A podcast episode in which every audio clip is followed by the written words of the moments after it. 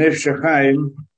Если вы помните, что мы там разбирали, мы вот эти последние э, несколько лекций, так, в принципе, длинно и долго разбирали идею, как-то, идею духовного мира. Да, в принципе, мы хотели понять, что такое духовный мир. Причем э, так довольно основательно хотели понять ее на глубину, на сути ее.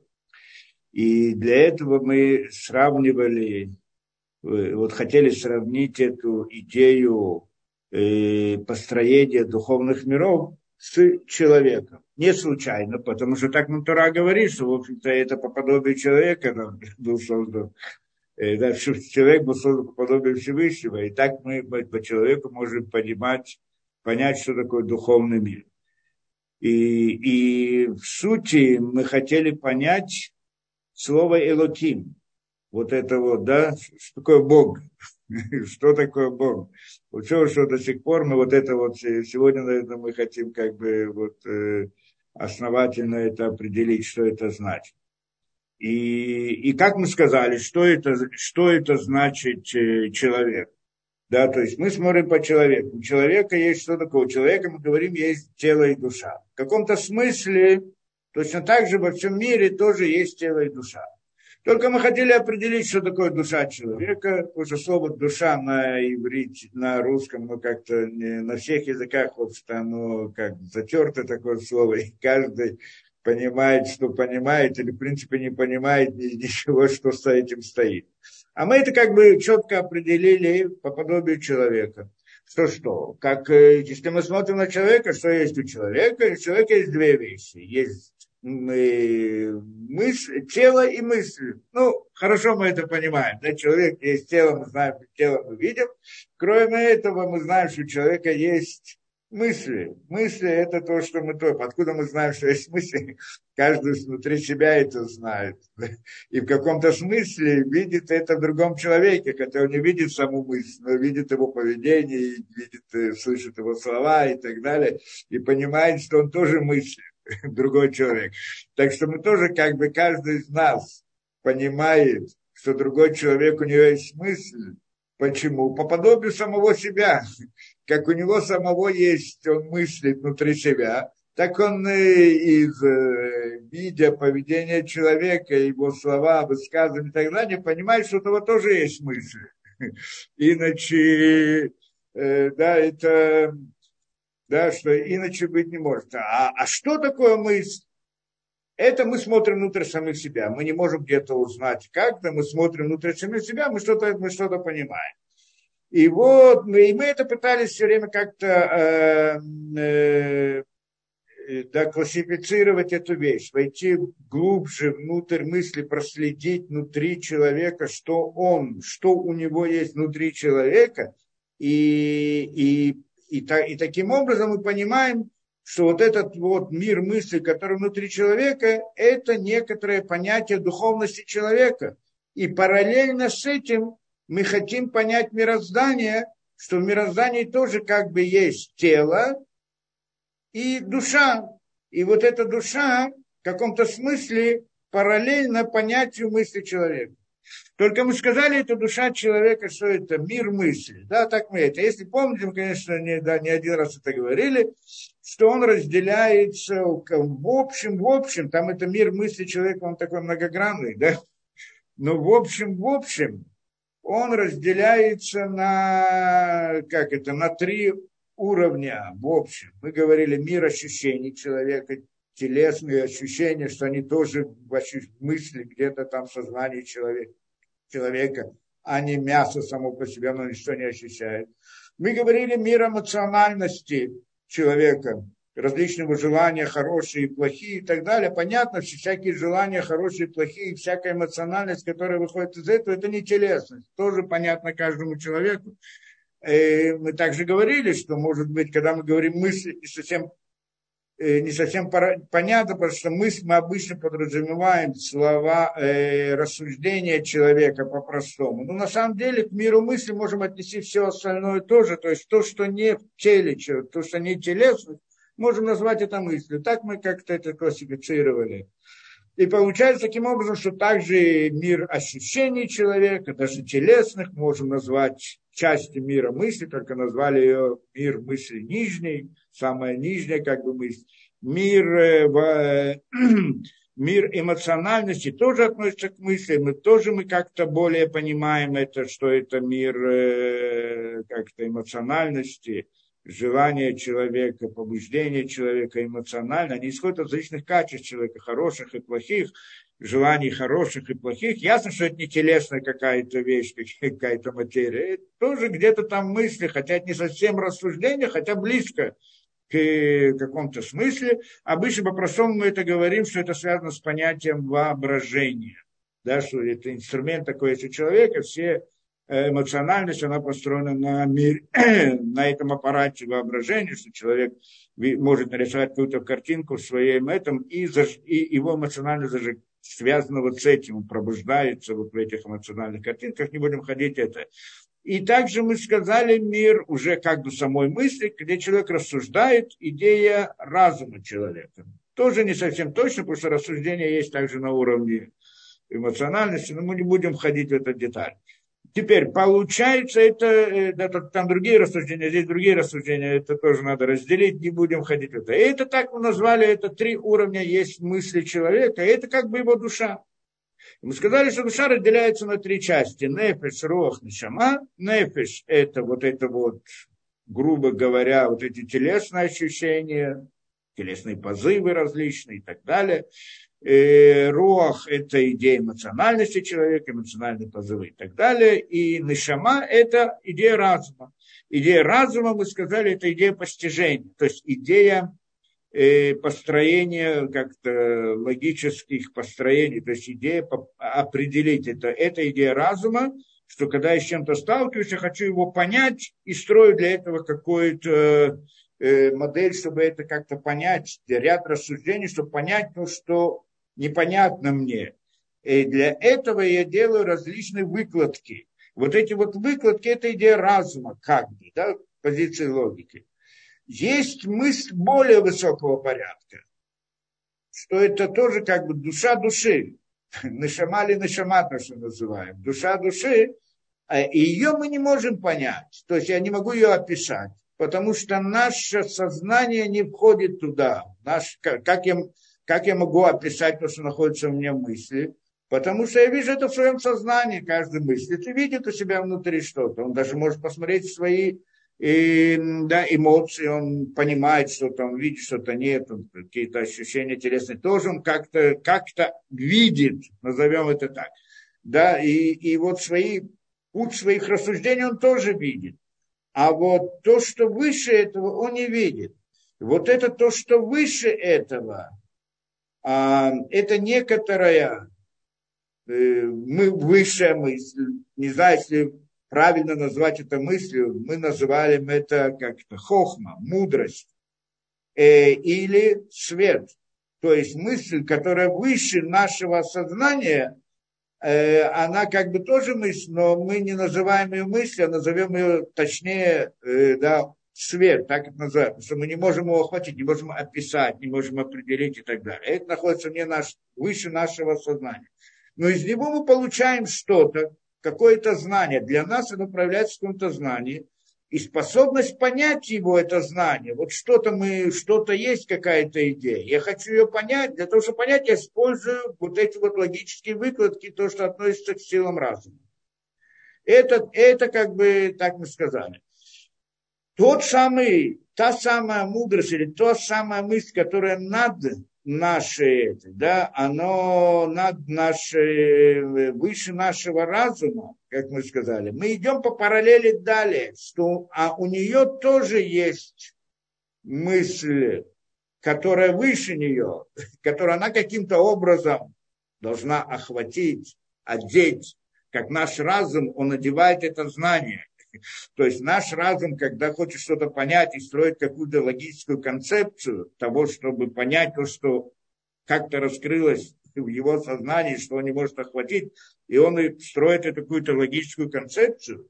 Вот это вот разум, вот эта вот логическая концепция, и она внешняя сторона, а, та, а то, что оно хочет охватить, оно как бы внутреннее. Это в некотором смысле параллель тела и души на том уровне. Мы это в прошлый раз говорили, что есть тело и душа. Мы видим тело телесное, тело человека глазами, мы видим тело, но мы знаем, что этим телом двигается кто-то внутри человека. Вот то, что двигает, мы не видим его самого, но тело видим. Через тело мы видим то, что находится внутри это как бы это внешнее, тело внешнее, а душа у него, то есть тот, кто его толкает, назвали это душой человека, или он сам, или это его мир мысли, тот или другой, либо желание, либо э, рассуждения какие-то, решения какие-то и так далее. В принципе, по той же параллели мы можем относиться к самой мысли. У мысли есть какая-то мысль, у нее есть, это э, мы, скажем, видим какую-то мысль, или, скажем, в своем сознании, как мы понимаем, у меня есть какая-то логическая концепция того, что я хочу понять. Так это значит логическую концепцию я вижу. А вот то, что я хочу понять, только через нее я могу понять. Без этой логической концепции я не могу понять саму идею. Вот это то, что внутри она как душа, а эта логическая концепция, это как тело, которое я вижу. Я не вижу ее глазами, конечно, но я вижу в своем сознании. И поэтому могу как-то рассуждать и так далее. То есть есть в мире мысли тоже есть понятие тела и души. Только не, тело не в телесном понятии, это как бы мы расширяем понятие тела. А то, что раскрывается на том уровне, внутри которого есть уровень более высокий, который не раскрыт, не виден там, где-то там. И вот та, та самая душа нашей души, нишама ли нишама, души души, то есть душа нашего разума, та самая вещь, которая как бы мы стараемся постигнуть разумом, это некоторая мысль. И у нее мысль, назовем ее свет, сказали, да, и она сама по себе, конечно, душа для нас, для нашего разума, но она явля... сама есть внешнее проявление другого уровня, который, мысли, которые стоит над ней. И получается, что она сама как бы тело по отношению к высшему, и что там нечто более высокое, которое вызывает его, и мы видим это как бы в внешнем своем сознании, и пытаемся понять, одеть его. Получается, мы как бы своим разумом хотим одеть. Вот эта концепция, она одевает, назовем это так, да, представляет вот это вот знание определенное, которое приходит откуда-то из вне нашего разума, Каким образом приходит другой разговор, как там можно, конечно, смотреть на разные здесь это, как там, ну, примеры, если проводить из науки, из этих, то человек видит что-то. Тоже можно привести примеры, я просто принцип здесь хочу сказать, то получается та самая мысль, она сама по себе, в ней есть, внутри есть другая мысль, которая, в принципе, является корнем, мы называем, или душой ее, или то, что внутреннее, а это как бы тело, как бы внешнее. И, и в принципе и дальше тоже. До каких пор? Это у нас возник вопрос. Где это заканчивается? И в принципе, если мы посмотрим, э, да, что, э, э да, что это вот этот каждый, то, что мы, да, что вот эта вот вещь, которая, да, вот как мой разум, он, если мы идем по той же параллели, говорим, точно так же, как мой разум, он является телом для той мысли, которая выше, он также является душою для уровня души, который ниже него, как, скажем, эмоциональность, мы сказали, как бы ниже него, он, одевает, он как бы одевается в нее, то есть мои решения, оно одевается в мою эмоциональность, которая приводит к действию, к моему поведению. Да, то есть я что-то осознал, понял, загорелся этим и хочу это выполнить, осуществить. Да, то, так это, он как бы одевается внутрь нашей эмоциональности – Получается, что наш разум, с одной стороны, он душа для эмоциональности, то есть нишама является как бы душой для руха, а с другой стороны является телом для того знания, которое приходит из, извне, то, что мы назвали хохмой, мудростью. И так на, на каждом этапе. И это где-то заканчивается, или где-то начинается, точнее. Но мы здесь э, ладно, э, это, что мы до сих пор сказали, что это? Что это Элоким. И вот это начало всего этого, это мы назвали Элоким, что мы сказали Баль Коля Кухот, что он хозяин всех сил. Элоким Баля Кухота Амити, как это мы говорим, Шуит Баравшмо Баля Кухота Амити, что он благословенно как имя его, вот про это мы говорим, Баля Кухот, он владелец всех сил. То есть в частном случае, вот про человека частного, то, что мы говорим, к нему то, что и, да, э, вот она где-то, скажем, заканчивается на каком-то вот, на этом слове Луки. Теперь мы хотим сказать более этого. Точно так же, как мой разум, он э, является душой для моей эмоциональности, значит, вызывает его и является, в общем-то, действующим лицом. При разумном поступке человека мы говорили, что человек отличается от особенностей, что у него есть свобода выбора, и поэтому не всегда разум властвует эмоциями. Иногда источник эмоций из другого места. Но это тоже мир мысли, но другого характера. Мир мысли – это, скажем, желание человека, это мир эмоций. Хорошие – это присоединиться к разуму. Плохие это отсоединиться от него, жить как я хочу. Это тоже приходит из мира мысли, ну другой мир мысли, мы вот дальше начнем, наверное, разбирать в каком-то смысле то, что называется Ецерара, и мысли, которые Ецерара, плохие желания, да, что оно тоже приходит из мысли. И этот мир мысли, он тоже был создан, и он тоже воздействует на человека, как бы со стороны, это тот самый змей, который пришел к Адаму и он тоже не телесность. Да, и. Но, но, но мы сейчас не входим в это дело. Мы говорим, допустим, в том смысле, когда человек делает осознанное действие. Это. Получается, что источник действия человека – это разум. Вот я решил в разуме, какая-то у меня концепция. Вот что-то я решил, пришел к выводу, и я хочу это осуществить я, и это я осуществляет, э, зажигается моя эмоциональность. Эмоциональность начинает действовать. Эмоциональность вызывает уже телесные действия. Как оно же, она же эмоциональность является душой для телесных ощущений, то есть э, рух является душой для нефиша, а нефиш является душой для тела, так мое эмоциональное пробуждение в результате разума, позыва разума, оно вызывает пробуждает, вызывает телесное, э, вот телесные мои разные ощущения и процессы, назовем так, что они тоже духовные, то есть к, мысли, к миру мысли. И они уже каким-то образом воздействуют на тело, переходят в мир тела. Каким образом, то есть как духовность переходит в телесность. У меня ряд лекций на эту тему. Теперь мы сейчас не будем в этом входить. Это как из духовности происходит телесное. Да? Э, но, но по-простому мы говорим, это, это такое чудо, что, вот, что мы видим различные процессы в мире, да, и, и говорим, что а причина их не находится в мире природы. Откуда она приходит? Извне природы. Ладно, можно допустить извне природы. Но как? Как неприродное входит в природу?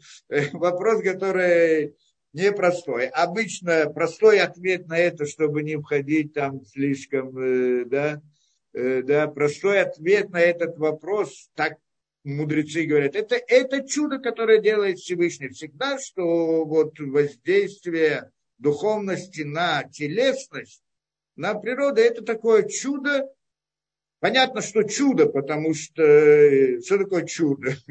Чудо это, это то, что идет вне рамок законов природы. А все законы природы они описывают процессы, которые проходят в природе, да, телесные вот эти, которые, да, а вот то, что не, мир мысли и духовность не находится в природе, поэтому не может подчиняться законам природы. Поэтому понятно, что это идея чуда, да, по-простому. И это как бы не чудо. Но, но, но мы там пытались э, в разных лекциях точно расписать и объяснить, каким образом это происходит. Не будем сейчас в это входить. Но в любом случае это, это то, что мы видим. Во всяком случае, человек решил что-то делать, загорелся что-то делать, захотел что-то делать. И он делает действия. Даже если я не вижу, как его желание переходит через все эти этапы, и проявляется в моем действии, не вижу как. Какая разница, что не вижу как. Но я, мне понятно, что это то, что привело. Его поступок был результатом какого-то его желания, которое находится где-то у него в мысли, в его сознании. Это понятно. Получается, что когда человек, это мы понимаем хорошо, что когда человек делает действие, и я, у меня есть к нему либо претензия, либо наоборот, э, я его за это оцениваю, ценю за то, какой-то поступок какой-то он сделал.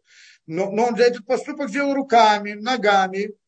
А, а кого я оцениваю или кому имею претензии? Не к рукам, не к ногам, а тот, кто это вызвал. Понятно. Поэтому, значит, получается, что действия рук и ног органов э, человека, они сами ничего не делают, а делает тот, кто их вызывает. И он источник этого дела.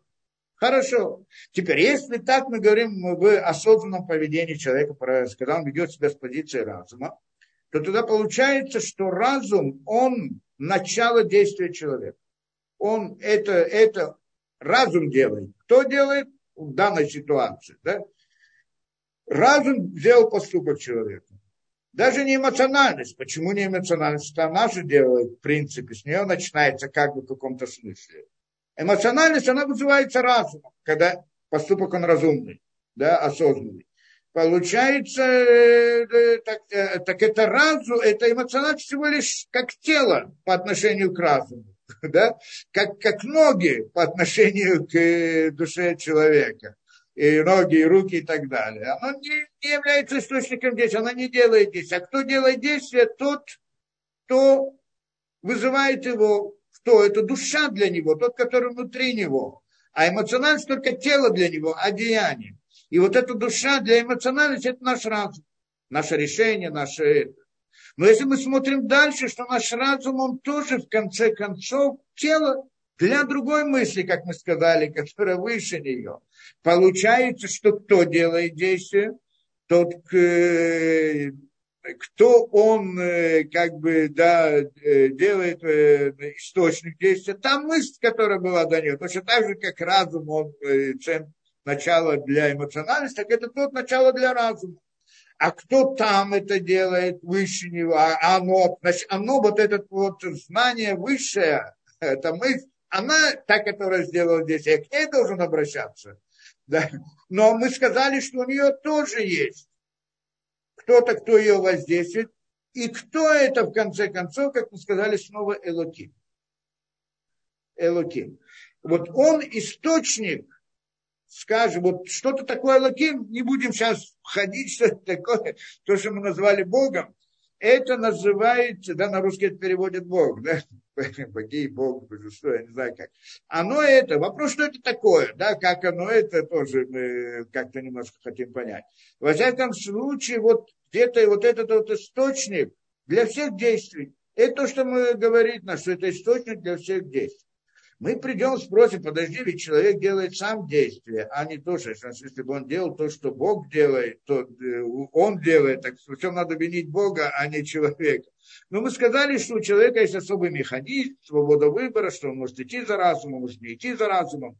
Это ецерара, действие человека. И когда он идет за разумом, то тогда мы говорим, он это его действие человека, это, это его поступок. Когда он делает плохой поступок, идет за плохими желаниями, за другими мыслями, да, с, другой стороны мироздания, то тогда это плохой поступок, и к нему у нас есть претензии, вот к тому, кто выбирает. Но если он выбрал идти за разумом, то это значит, он как бы выбрал идти за Всевышним. И тогда в конечном результате его действия это, это Элоки. Это интересно видеть. То есть у человека есть свобода выбора, либо то, чтобы источник его действия был Элоким, либо то, что источник его действия, какая-то другая мысль снаружи, которая, в принципе, тоже приходит из Алаким, это тоже мы хотим понять. И это так, во всяком случае, это, мы сейчас не, не хотим разбирать человека, идею свободы выбора человека, это сложная, интересная идея отдельно сама по себе. Мы хотим понять мироздание, поскольку мир мы хотим понять по принципу человека. И тогда мы там сказали тоже, вот по этому примеру человека, которого мы можем увидеть в своем сознании, в своей мысли, все это проследили и поняли вот так, как мы понимаем, да, насколько способны, вот насколько мы можем видеть внутри себя. Говорим мы, говорит здесь нам Тура, что мир он тоже так же построен.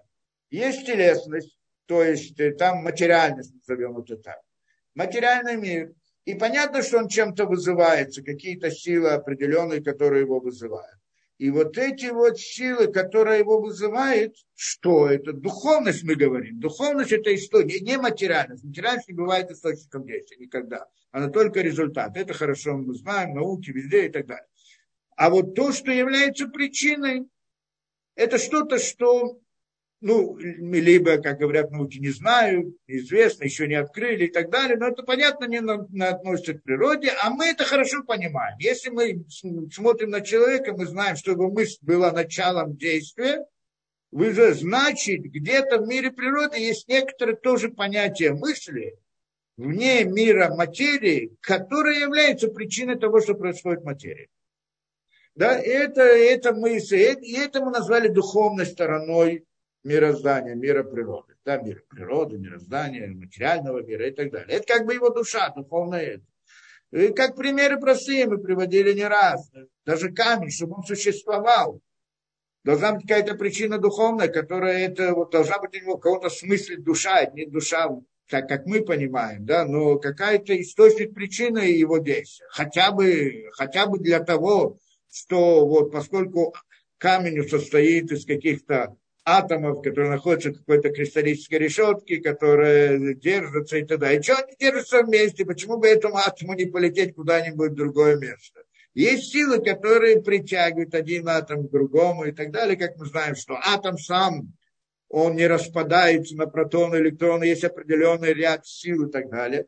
Когда есть силы, когда одна вещь один закон природы мы понимаем. Что такое закон природы? Приходит и говорит, это не закон природы, это никто не делает закон природы.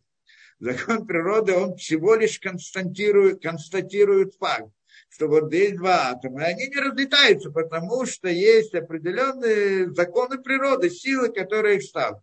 Что это значит? Что это значит? Это значит, что они вынуждены быть вместе. Ну, вот в такой-то кристаллической решетке, скажем. Что значит вынуждены? Если кто-то, если кто-то вынужден, значит, есть кто-то, кто вынуждает. Понятно, это логика везде, это мы видим внутри самих себя тоже.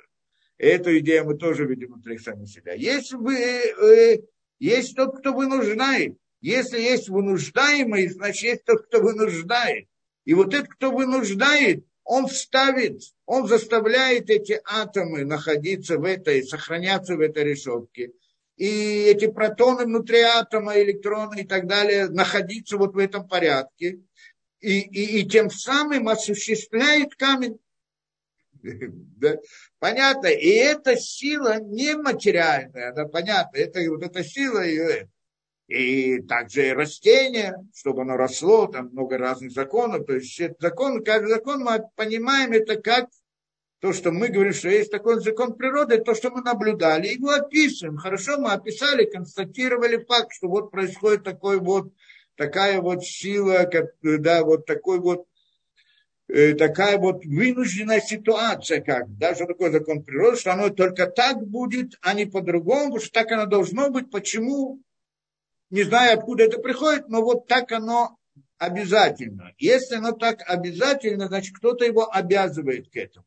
И поэтому, да, есть растения, есть э, растут растения, животные, планеты, солнце, звезды и так далее, и так далее. Так вот, у всего этого есть некоторая духовная действительность, которая является его душой в мире природы. Хорошо. Теперь, и вот это вот, если мы сравниваем с человеком, то делаем параллель как у человека, что у человека внутри его, как, ну, во-первых, то, что душа человека назвали миром мысли, э, на разных уровнях, в разных понятиях и так далее. Точно так же в духовность мира природы, это тоже в каком-то смысле мир мысли, только как эта идея разума Вселенной. Как, как многие люди приходят, философы приходят к этому выводу, что есть некоторый мир, разум Вселенной. Да, в каком-то смысле. Мы здесь, в конце концов, приходим к этому называемому Элоким, да, так получается. Э, получается это, да, и вот этот какой-то, и какая-то мысль, которая вот, и, и да, и параллельно с человеком мы знаем, что тот мир мысли у нас, который вызывает непосредственно движение органов, это нефис. Она сама вызывается рухом, эмоциями, то вызывается разумом, хорошо, но то, которое делает действие непосредственно с телом, это назвали нефиш. Значит, вот эти вот силы, которые создают камень, растения и так далее, в каком-то смысле мир мысли, мироздание, что относится к уровню нефиш мира. Да, по-простому. То есть телесность мироздания. Это духовная сторона как бы мысли, духовная сторона мироздания, что это как бы идея самой низшей мысли в разуме мироздания. Так сделаем просто параллель с человеком не знаю, как там эти названия, если мы, они так вот их надо прям так правомерно при, при, при, да, применять. В всяком случае, так вот хотя бы для нас, для понимания, это значит мир мысли. Теперь над ним, это понятно, мы же сказали, это мир мысли, над ним тоже есть э, какая-то мысль более высокая, которая является душой для него том же порядке, как у человека, мы сказали нефиш. То, что вызывает его, душа для него, это эмоциональность, правильно, рох. В каком-то смысле в мире, в мире материальном мы тоже, скажем, в мире природы будем называть. И так тоже есть как бы нефиш мира, а потом есть, назовем это рохом мира, но там нет понятия эмоциональности, но есть параллельно этому понятию тоже мир мысли. Просто у нас называют это эмоциональностью. Там называется по-другому, но в принципе тоже это рох.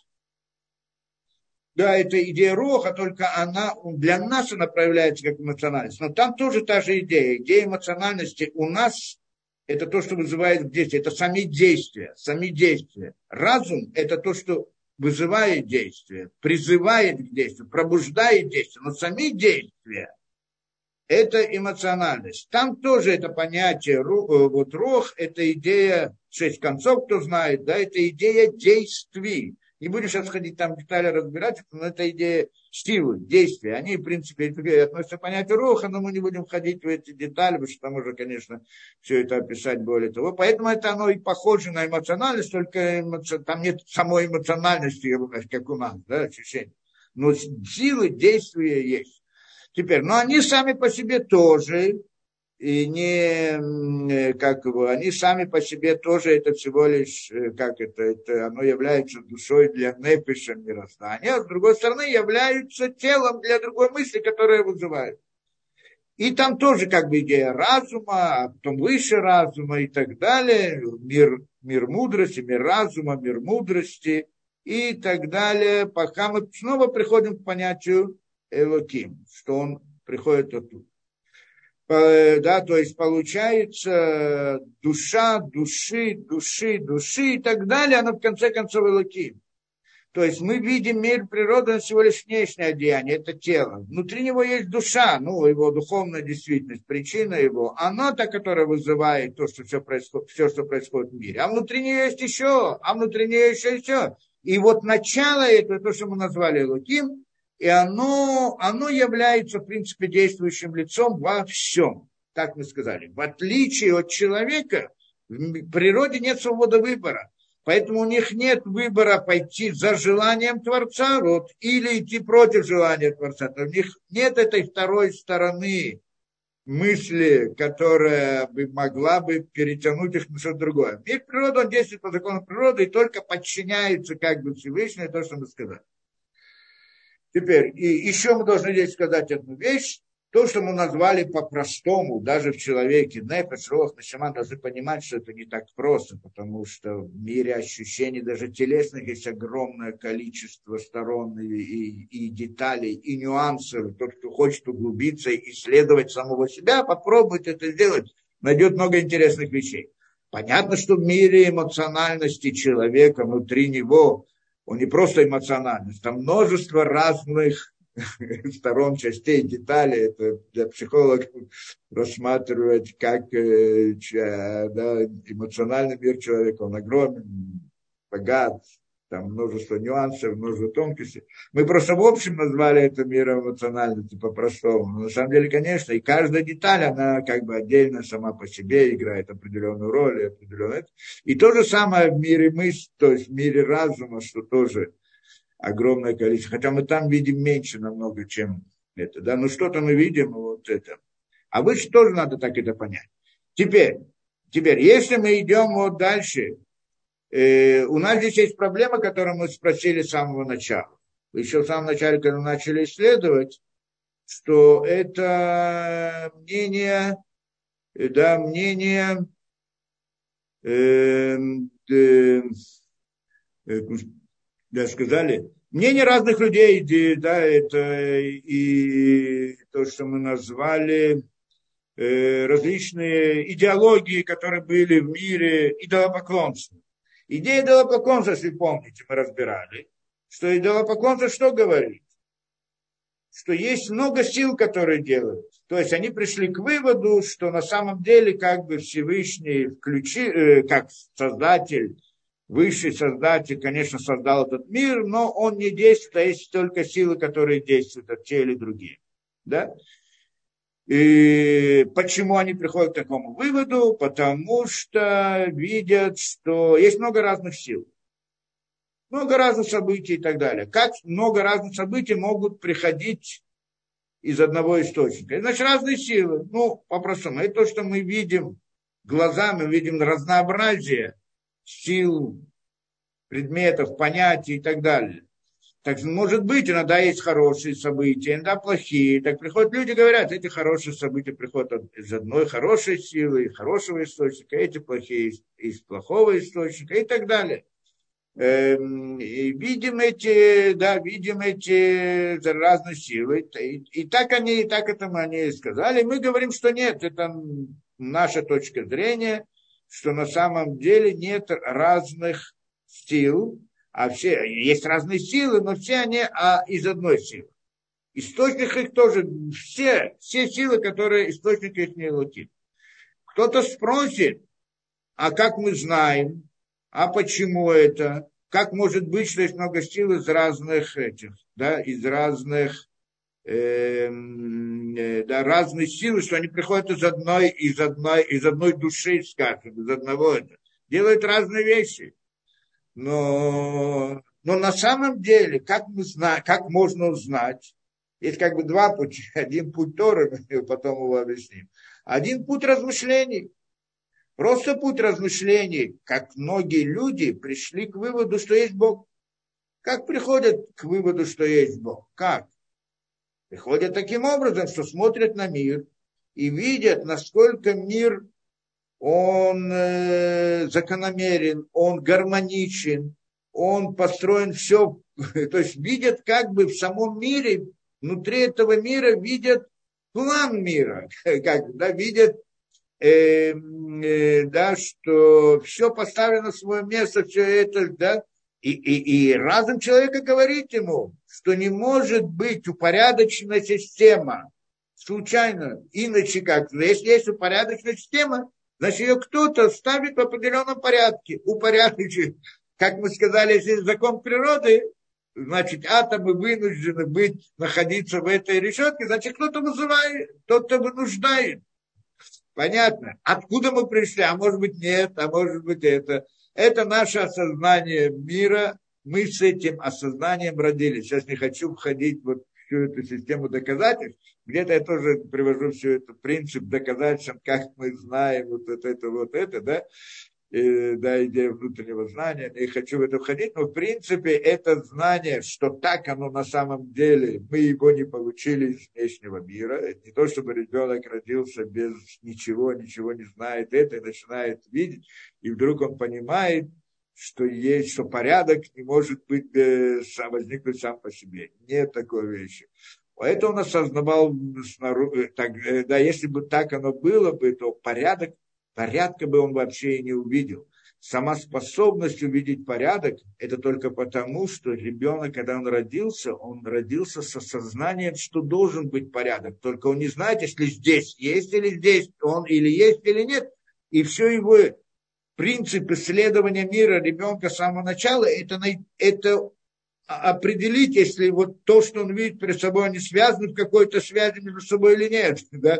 Увидеть, есть ли порядок – если в этом есть порядок или нет в нем порядка. Если это относится, связано между собой, что значит порядок? Что две стороны одного предмета связаны между собой каким-то, в каком-то, в какой-то, э, да, в какой-то связи. Найти эту связь, увидеть порядок, увидеть гармонию в мире. Это, в принципе, весь принцип исследования мира. Все ученые, все, что хочет, что они тоже ищут какой-то порядок, гармонию, какую-то формулу, которая описывает все которая схватывает и так далее. То есть найти гармонию в мире. Откуда он пришел? Знал вообще, что должна быть какая-то гармония в мире. Оно не пришло, оно не, оно, э, э, если бы он не знал бы, что есть какая-то гармония в мире, он бы ее никогда не увидел, потому что чтобы увидеть гармонию, надо ее искать. Это интересная вещь. Чтобы увидеть закономерность чего-либо, надо ее искать. Потому что если я не ищу закономерность, я ее никогда не увижу. Это мы хорошо понимаем. Закономерность, порядок и так далее. А, а, а, а если я родился без всякого знания, откуда у меня появилось знание, что нужно искать, что, что вообще может быть порядок, чтобы я хотел бы его найти. Это мое желание найти этот порядок, найти закономерность. Оно оно для того, чтобы возникло это желание, у меня должно быть знание, что эта закономерность может быть, где-то присутствует, только не знаю где, и ее я ищу. Да, этот порядок, он где-то он присутствует, только я его не вижу, я хочу его увидеть. И вот, э, и вот это знание, оно приходит вместе с рождением человека. Это тот инструмент, который Всевышний дал человеку, чтобы исследовать мир, понимать, рассуждать, что иначе он был бы как животное. Это особенность человека, способность видеть э, закономерности, гармонии и так далее. Еще ряд вещей, просто не будем сейчас входить в это дело. Это внутреннее знание человека, это мы знаем. Оно не бывает ошибочным, оно абсолютно. Есть знание человека, которое приходит из внешнего мира к нему. Оно приходит через ощущения, глаза и так далее. И оно может быть ошибочным, оно может быть, э, мы знаем это хорошо, и берем это во внимание обычно, что может быть какое-то искажение оптическое или еще какое-то другое, и мы понимаем, что можем где-то ошибаться в любом знании, которое мы получаем извне. Да, что две, что две параллельно не пересекаются. Откуда мы это решили? Так мы это видим. Они вопрос, кто-то приходит, говорит, нет, а может пересекаются, и там, вы знаете, геометрии там разные, где они пересекаются и, и так далее, то получается у нас, да, вот это вот, это может быть. А вот знание, которое, с которым человек рождается, оно абсолютно. Оно не просто, и, да, что оно как бы знание, которое ему дает, оно это то знание, посредством которого я вижу окружающий мир. Да? Ну, не хочу входить больше, потому что надо разбирать долго и много вот этот вот принцип, откуда мы знаем вот Почему мы полагаемся на истинность этого? Почему мы полагаемся на логику? Почему мы полагаемся на этот принцип, что я понимаю, что есть, что если есть порядок, значит его кто-то создал. Э, это правильно, что последние столетия пришли с некоторой логикой, что не обязательно, что порядок может возникнуть сам по себе. И эту идею продвигали, это, в принципе, да, идея идолопоклонства. Да, вот как раз то, что, о чем мы говорим. Человек внутри себя никогда не соглашается с этим. Но иногда он принимает из-за общественного давления и так далее. Но внутри себя человек понимает хорошо, что если он видит, что какой-то порядок, значит, кто-то стоит за этим. да? зашел себе в дом, не был там, я не знаю, долгое время, оставил его балаган да, в доме, и возвращается на свое месте и так далее. Но он же не предположит, что пришел ветер, дунул таксу и так далее. Это возникло это само по себе. Это понятно. Ну, понятно, что кто-то это сделал. То есть в обыденной жизни мы ясно, что пользуемся этим принципом везде и всюду. И везде. Только когда касается идеологических вопросов, там есть Бог, нет Бога, то тогда придет тот и скажет, что смотрите, Бог, он от меня хочет разных вещей, а я не хочу, пусть придет себе, сам занимает. Я буду делать то, что есть. То я где хочу жить так, как я хочу, чтобы мне никакой Бог ничего не говорит. Подожди, но ведь же он создал мир, вот смотри. А нет, говорит, может быть, он не создал мир. А кто? Сам случайно. И когда у него возникает, с одной стороны, что я не хочу, чтобы мне кто-то диктовал, что надо делать, какую-то мораль Бог мне предлагал и так далее. Я не хочу морали. А с другой стороны, я понимаю внутри себя, что то, что такой порядок в мире, он не может быть сам по себе. Я понимаю, что я вхожу в противоречие внутреннее, и тогда я эту идею отталкиваю, говорю, а, да что-нибудь, наверное, может. А какая разница? Вся вот это понимание, да, вот это теория эволюции, всякие эти, да, они построены на этом принципе, да. А, там, конечно, есть внутреннее противоречие, но ничего. Но я в это верю, я вот считаю, что это так. Это, в принципе, вера и идолопоклонство. В принципе, это то, что они говорят. Что когда мы говорим, что есть порядок, это значит обязательно, что есть э, да, направленность какая-то. То, то, во всяком случае, это как бы внутреннее знание человека. Что человек, мы знаем, что вот этот вот, э, да, что, да, что если есть что-то упорядочено, оно не может возникнуть само по себе. Это, это. Теперь, если так, получается, есть много разных сил. Откуда мы знаем, что они приходят из одного источника? Как могут приходить из одного источника? Могут. Давайте подумаем, что такое силы, вот эти, которые вызывают. Мы сказали духовное духовная сторона, она только которая вызывает, не телесная сама по себе. Хорошо, что такое духовное? Мы сказали, это мысль. Теперь мысль она делает. Теперь, может ли из одной мысли выйти много мыслей? да? Или там много сил, много сил. Мысль одна делает, вызывает действие, вызывает действие. Как вдруг из той же мысли может еще что-то выйти, еще что-то выйти. Еще как может. Что такое мысль? Когда человек планировал, да, замыслил построить какую-то машину, скажем, аппарат, инструмент, еще что-то, так он что? Его эта мысль сразу разбивается на ряд мыслей. Одна говорит, надо сделать колесо, как сделать колесо. Есть у него общая мысль, как должно быть все, а другая мысль, значит, они начинают разбивать это на различные, это вот нужны колеса, нужен руль, нужен корпус, нужно то. И вот каждую из этих вещей нужно сделать, правильно? Это же мысль вызывает здесь.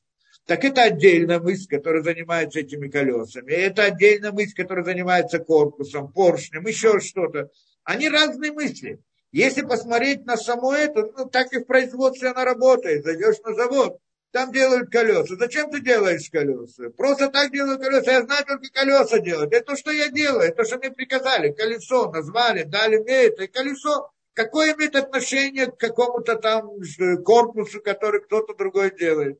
Конечно, имеет отношение, потому что тот, кто дал ему эту работу, он разделил эту мысль общую, машины общей, на много маленьких деталей, и что каждая деталь это тоже мысль, как он ее формирует в каком-то плане, в каком-то чертеже, говорит, как сделать, что делать и так далее. И вот на первый взгляд, если я зайду на завод, я вижу, это делать всем одно, всем другое. Самые разные вещи. Прямо противоположно. Делать колесо. Это не, это не сделать корпус или поршень или двигатель. Это разные вещи. Это делает одно, это делает всем другое. Какая связь между ними? Если я посмотрю глазами, я не вижу между ними связи. Но после того, что это сделано, и оно собирается вместе в одну машину, и тогда мы видим, что колесо играет одну роль, руль играет другую, поршень третью, корпус четвертую, и все они вместе выполняют одну роль. Тут я вдруг вижу одну мысль, общую, которая привела к созданию этой машины. Понятна эта идея. Получается, в каком-то, да, и здесь мы обратно приходим к тому, что вы сказали, в смысле понятия порядка. Тот момент, когда я увидел машину, я не могу предположить, что случайно возникло колесо, подкатилось там и вот это, и потом другое колесо, еще там что-то, Порше, еще все вот так вот случайно собралось. это глупость. Понятно, что была мысль первичная, которая включала в себя общую схему, которая разделяется на детали, на детали, на детали. И несмотря на то, что в действии я не вижу связи между ними на первый взгляд, ясно, что они связаны между собой. Вот когда я вижу общую картину, уже конечный результат, я тогда понимаю, что, видимо, был какой-то замысел первичный, что все это и все эти действия в отдельности пришли из одной мысли. Та первичная мысль, которая спланировала вот, это вот этот аппарат или эту машину. В каком-то смысле в мире природы мы смотрим на него так же.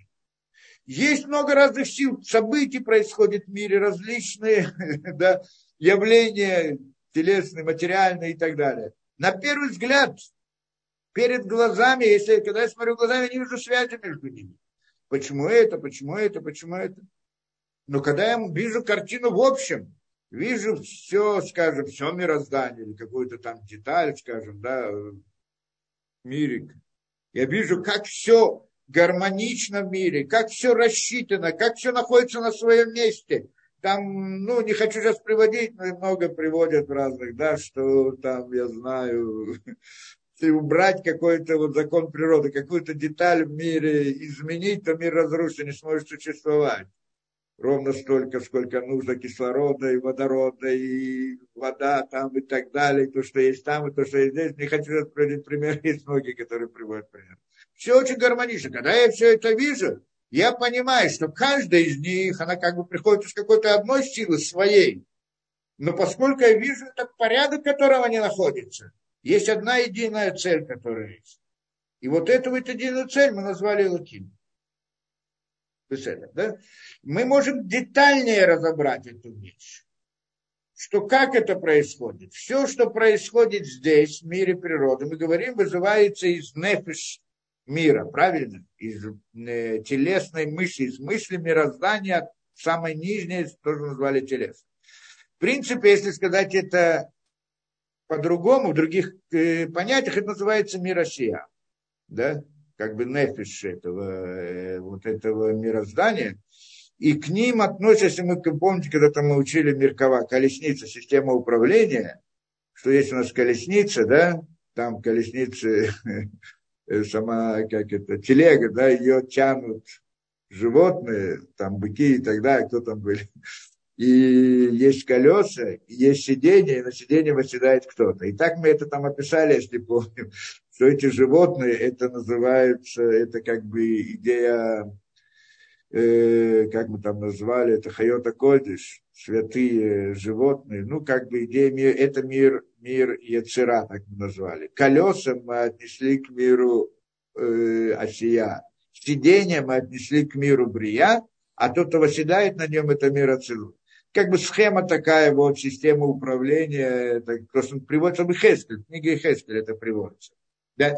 И это, в принципе, то, что мы как бы говорим параллельно, когда мы говорим о мире, о мироздании, мы привели как бы по подобию человека, но когда мы ходим в детали, то мы, значит, говорим, что вот это нефиш, первая э, духовная действительность, которая вызывает все телесное, называется осия, мир осия, то, что параллельно понятию эмоциональности, как мы говорили, рох этого мира, это мир Яцера, то, что разум этого мира, это мир Брия, а то, что разум разума, то есть Нишама или Нишама высшего, это мир Ацелут, он тот, который восседает. Мир Брия – это разум, это, то, это само сидение, да, там, которое воспринимает э, как-то мудрость, замысел, это разум, тот, который принимает замысел, как сидение, так оно здесь это.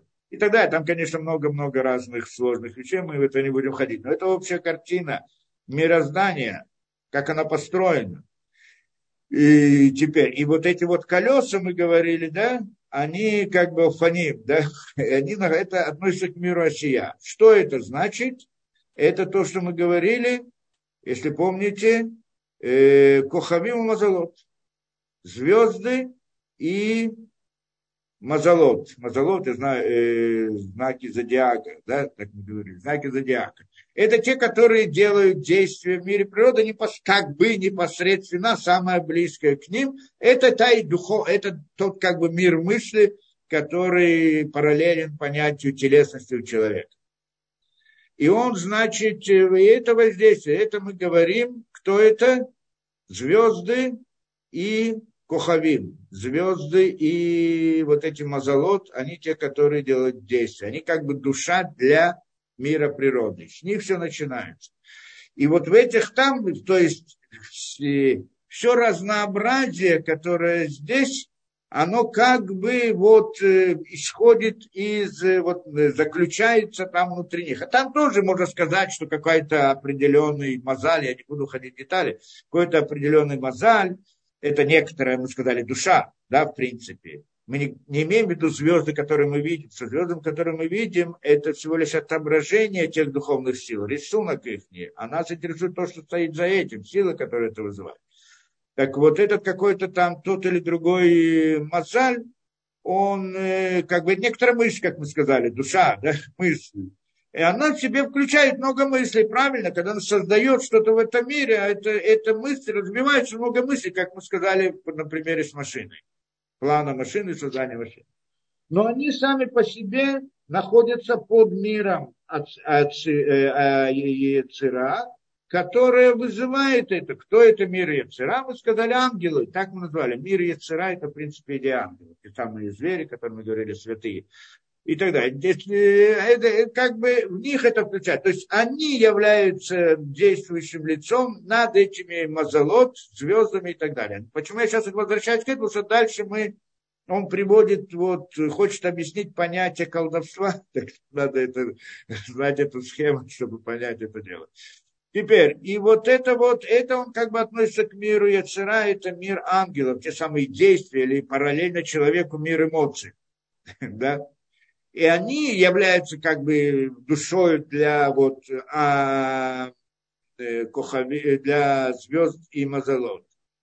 Но, а, но над ними или внутри них душа для них это, это мир брия, что это идея как бы разума параллельного человека, мир брия, что там, там э, э, да, мир бин, ну не будем объяснять, что именно там, это параллельно как бы разуму человека – а выше него находится мир Ацелут, он является как бы душой вот, для, для мира Брия. Оттуда происходит, получается, оно может быть одна мысль в конце концов, но она потом разбивается на каком-то этапе на более низком, на, много, на несколько. Каждая из них деталей разбивается на несколько и так далее, как это мы видим при создании, скажем, машины. Это тоже так, да? Кто-то делает колеса, потом эти колеса надо тоже разбить, кто-то делает шины, кто-то делает э, там, гайки, которые закручены, еще и так далее, и так далее. Каждая из них разбивается на детали и детали, и это как бы мысль тоже разбивается на детали и детали, которые да, приводят к тому и другому. А в конце концов, корень всего это, это что он говорит Элоким. Э, да, э, Ашем Элоким. Что где это точно находится, там в мире Ацелут, но не будем это входить. Э, это как бы на вершине мира, в каком-то смысле, не совсем точно. Э, хорошо, э, с этим понятно. Теперь, и это вот, это такая структура мира. Более того, мы это даже можем понять из того, как мы сказали, что наблюдаем мир, поскольку я вижу, что мир, он, он, э, параллель, он э, очень многообразен с одной стороны, а с другой стороны очень упорядочен. Для меня это понятно, что, по всей видимости, это есть этому общий план и есть какое-то одно действие, э, начало для всего. Мне это понятно. А когда я смотрю внутри себя, то вижу мысль одна является телом для мысли другой внутренней и так далее. Так я делаю тоже параллель в мире. Это и тоже прихожу к этому выводу, что мир должен так быть построен. И в конце концов приходит из одного. И то, что нам говорит, что это и идея Лаким, она источник. Теперь, и вот приводит он дальше. Нефшахам. Это картина мира, которую мы до сих пор, в общем-то, нарисовали, пытались нарисовать как бы в общем. И приходит он говорит, Вилахем патахит барак шмо решит э, эсер дворим. Поэтому Всевышний, Всевышний начал 10 заповедей именно с этого. Где он назвал 10 заповедей? Что он там сказал? Анохешем Элокеха. Помним, да? Смотришь, что там написано в 10 заповедях. И говорит он, это в книге Шмот, ну, Парашат Ваитров, знаете, все мы знаем, 10 заповедей. Первая заповедь, которая написана, Анухи Ашем Элукеха, Шеруцасиха, Мерец. Я, Бог, как это? Анухи Ашем как это? Я, Ашем, Бог твой. Элукеха это Бог твой, да, как в переводе. Господь, Бог твой. Так, в принципе. Господь это Юткей Вавкей, так на русский язык переводится. Юткей Вавкей. Мы, и по сути, мы хотим его понять. Но сначала мы хотим понять, что такое Элоким. Элокейха, Бог твой, который вывел Ашеруцтиха Мерец Мисраим, который выделил тебя из земли египетской, Мебейта Вадим, из дома рабов твоих. Из, из дома рабов. Из дома рабов. Да, я Бог твой. А потом говорит, Целоел Хайлухима Харим Альпана, не будет тебе Бога другого пред мною. Да? И вот это вот первое, Анухи, я, Бог твой, это первая митцва. Это первая заповедь. Что в этой заповеди сказано? Интересно, я как-то вдруг обратил внимание, с кем-то общался, что у, да, у христиан это не так. Они это не считают как заповедь. У них там заповедь начинается с этого. То есть эти 10 заповедей они по-другому формулируют, да, что значит э, не будет тебе других богов, это первое у них и так далее. А почему? Ну, это связано с их идеологией. Не будем в этом ходить. Но, но так это у нас это. Вот это, это сама первая заповедь. Хотя здесь не сказано сделать то, будь то, как-то не убей, не, не своруй, это потом сказано. А вот, а вот это, ну это первая заповедь. Что в этой первой заповеди сказано? Анохешем Лукеха, я Господь Бог твой. Это то, что человек должен. Это первая заповедь. Что, что заключено в этой заповеди? Объясняет он здесь. Кизе коли кары сода ему наш, что это вся суть и основа нашей веры. Шицари коли шицройлик Бога балибо, что должен каждый человек установить это в своем сердце. Основа веры. Это здесь заложена основа нашей веры. Так он говорит, что каждый человек из Израиля должен установить в своем сердце. Да, Ширак гуид барак шмо баля коахамити, что только он, Идбарак Шмо, да, только он, хозяин Баль Кохамити, истинный хозяин силы. Айлуким, только он, да? Вынишмат, выхают, вышорыш, каршило. И он, как это, Вишер Коля Бриим, Вакухот, Валямот, Кулам. То есть, и он является душой, и жизненностью, и корнем, и сутью его и всех творений, ваакохот ваулямот кулям, и сил, и миров всех. Это объяснение Зеу Шельшем Элоким Бали Кухот Кулям. Это объяснение того, что Элоким, он является хозяином всех сил. Здесь на самом деле, да, Нахиашем Элокеха, да, это то, что надо понять. Да, то есть все, что мы сказали до сих пор, да, что он является душою, он является жизнью, потому что душа, она та, которая дает жизнь. Он является, как это, корнем, это мы называем корнем, душа, мысль, которая создает все, она является корнем этой мысли. И он является, да, и это сила настоящее, настоящее действующее лицо. Это тот, который делает. Он тот, который делает это действие. Беседер, Элоким. Так мы понимаем. Они Ашем Элоким, Ашем Элоким да, Ашем Элаким, это Анухе Ашем Элаким. Я, и это корень веры еврейского народа. Это то, что должно установить в своем сердце. Это то, что он здесь говорит. Каждый еврей. Это митсва. В чем здесь митсва? Митсва в то, что мы должны в это верить. Да, это митсва. Да? Что значит верить? Здесь мы сразу входим в вопрос, потому что понятие веры, это мы сейчас попытаемся немножко. Мне тоже ряд лекций по теме, что такое вера, вера и доказательства и так далее. Но в принципе, вот это что значит верить? Он говорит, это основа нашей веры. Что значит верить? Он говорит, что это каждый человек из Израиля должен установить сердце своем. Лигбо балибо. Он должен установить сердце своем. Что должен установить сердце своем? Что вот все, что есть в мире, у него есть душа, то есть тот его вызывает, того есть, тот вызывает и так далее. В конце концов, все приходит из Лукин. Все, что есть, мир есть, духовные миры есть, все оно есть, и внутри них, и все тот, кто делает действие, начало действия всему, это только от Всевышнего. И то, что мы говорим, что все, что происходит в этом мире, только от Всевышнего. Кроме как свободы выбора человека, это тоже мы сказали, да? В какой мере это зависит от Всевышнего, тоже надо понять. Получается, что свобода выбора не от Всевышнего, на самом деле она тоже от Всевышнего. Но каким образом и так далее, это, в принципе, дальше он разберет, когда мы, он станет там объяснять вопрос э, колдовства, как они здесь играют какую-то роль. И, и вот, э, да, это тоже интересно вещь само по себе. Но по-простому, хотя бы, если мы не относимся к этому качеству человека свободы выбора, что это его надо отдельно объяснить, а вот, скажем, все мироздание только от него, все, что происходит в мире, только вот исходит из этой силы.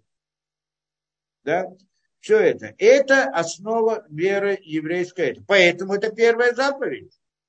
То есть не то, чтобы есть разные силы, которые делают самостоятельно сами что-то по себе, чтобы тогда был бы хаос, да? Э, и, и не то, что, что это вдруг произошло случайно, да, а вот то, что оно происходит, это. Теперь, и, и здесь, конечно, кто-то спросит вопрос, ты веришь, а я не верю. Почему я должен верить? Приходит мне Тора, говорит так. Тора мне говорит так. Тора говорит, это надо верить, это митсва. Да? Что значит заповедь верить? Ты меня обязан что-то верить? Приведи доказательства. Что значит верить во что-то я должен верить? Здесь мы должны понять, что понятие веры, э, то, что принято в мире, это не то, что принято в иудаизме. В иудаизме слово иммуна, оно не, это не то, что вера в мире, просто переводят это, но на самом деле совсем другое. Да? Потому что то, что принято, как это, вера, вот принято в мире, что это значит? Мне что-то человек рассказал, я ему либо поверил, либо не поверил.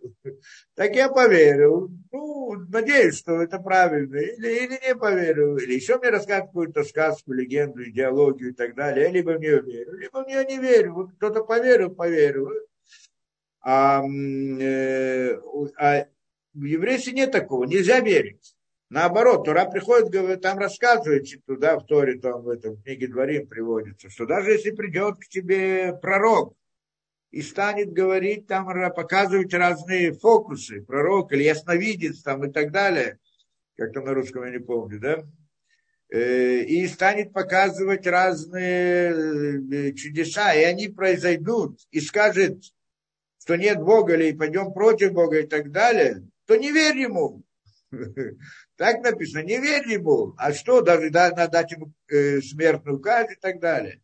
Что значит не верить? А почему я тебе должен верить, а не ему верить? Он сам показывает, и еще это, да, что значит? Не верить. То есть приход говорит нам не верить, даже когда он показывает чудеса.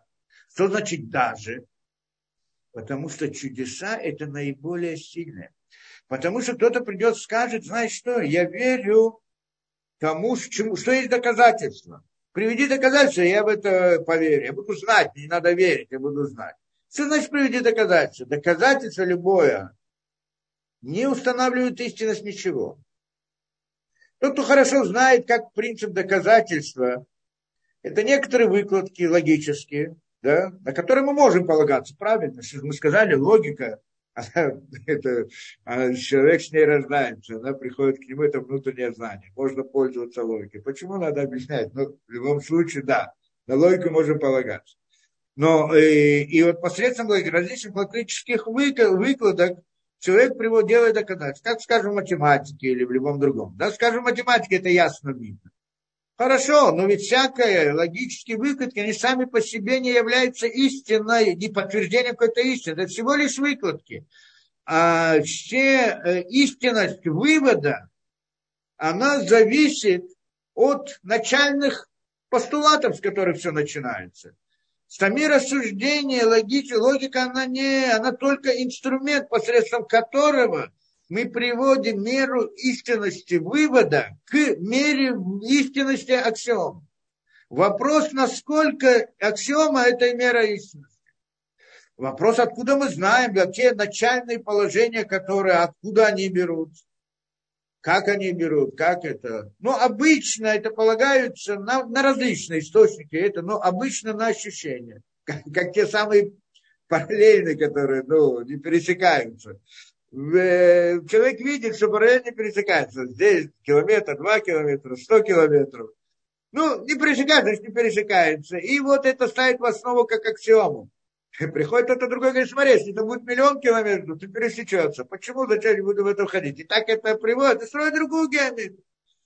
То есть вот эти вот начальные основы, они иной раз, даже математики, да, являются как бы ясными и понятными и неоспоримыми, но они основаны на ощущениях. Ощущения искажают разные вещи. И поэтому нет возможности на них полагаться. Поэтому и математика, идея доказать, что она только условно. Любое доказательство, оно только условно, в рамках истинности аксиом. Насколько истинность аксиом? Вот э, э, когда я хочу выяснить истинность чего-либо, я не должен делать, приводить доказательства. Потому что я предполагаю, что нормальный человек может мыслить логично, если он мне приведет какое-то доказательство, оно будет как бы справедливым, в смысле правильным, если он правильно, ну, кажется, нормальный человек, и, и мне даже не нужен этот процесс его размышления. Мне нужно знать, с чего он начинает. С каких аксиом. Вот их я должен проверить.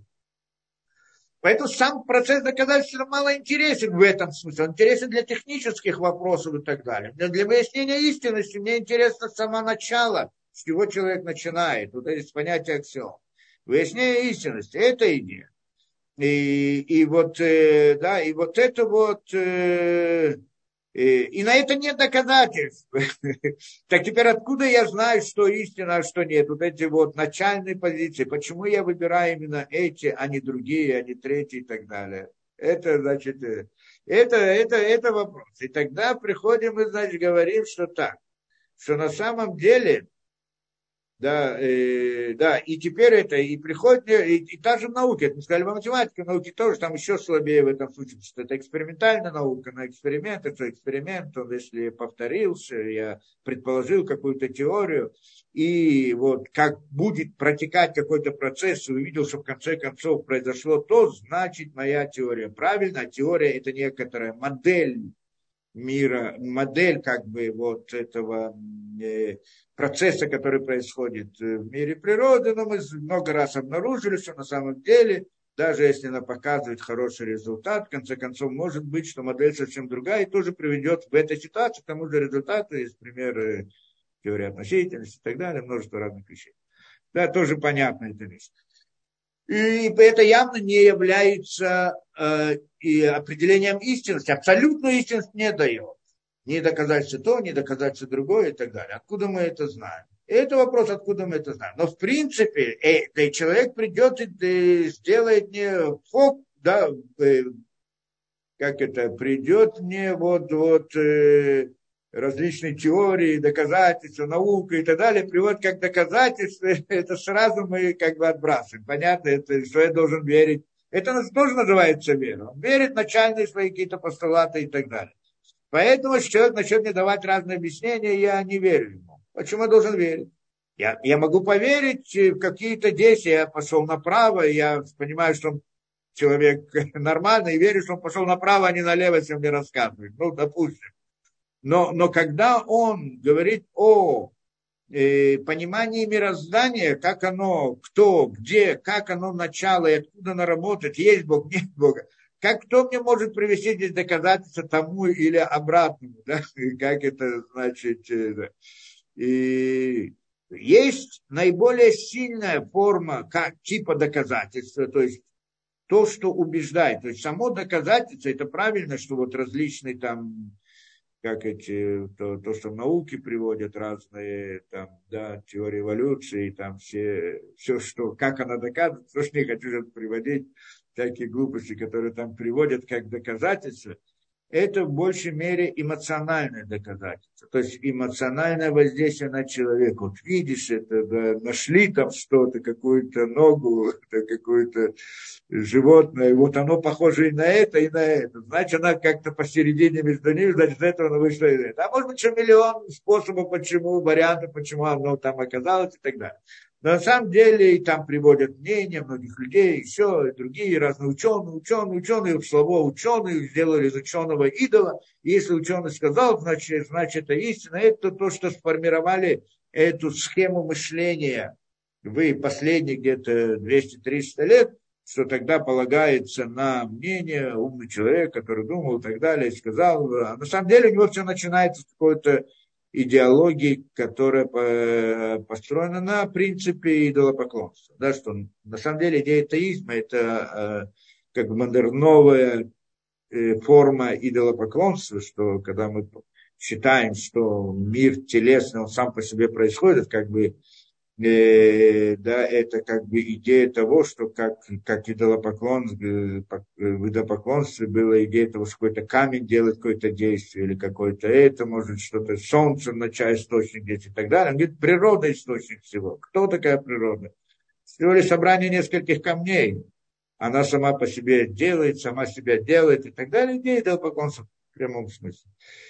Ну, как бы это ни было, на этом построено, и там в основном воздействие, когда в убеждении человека, это как это, то, что называется, промывают мозги, или как там, да, то есть э, человек полагается на то, что вот много людей, все они говорят, все они умные, не понимают и так далее. Ну и понятие идеологии, это понятие идеологии, не буду сейчас ходить.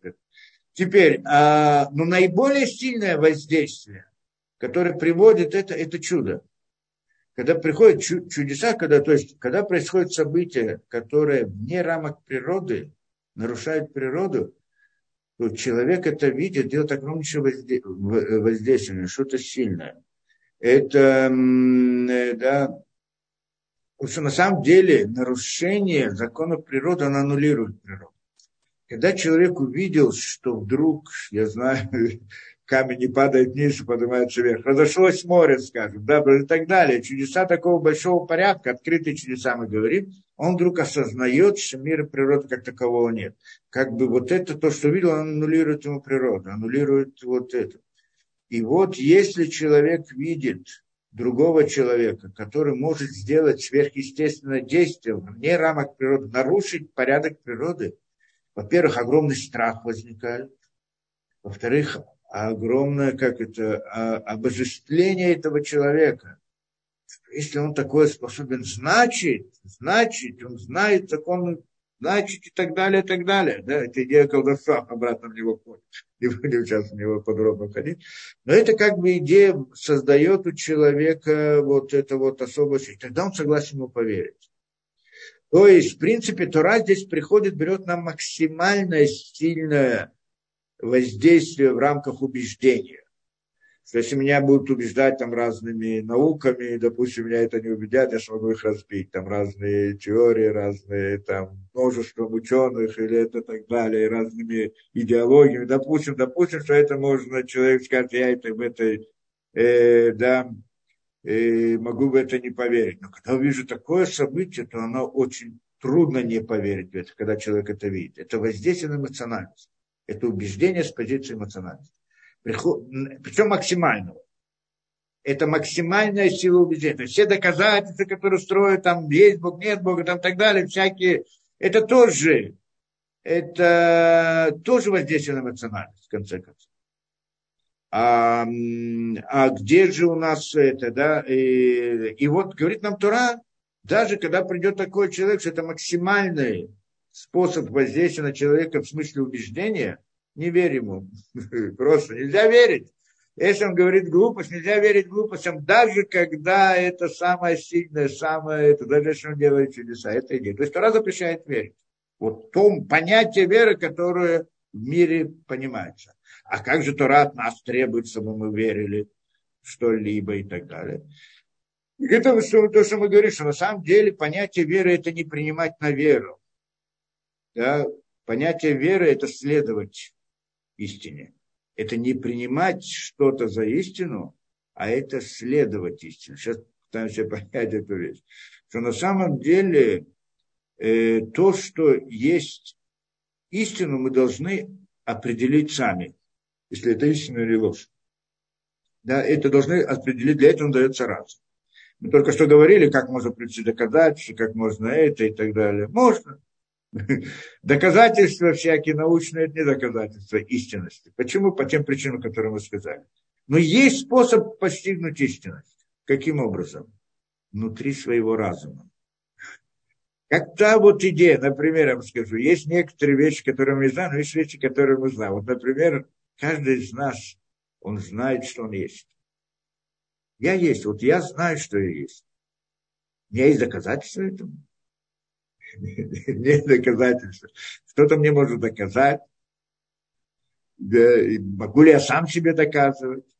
Это смысл, доказательство это всего лишь процесс, мы сказали, он интересен здесь. Нас интересует начально это. Я знаю, что есть. Где я знаю? Знаю внутри себя это.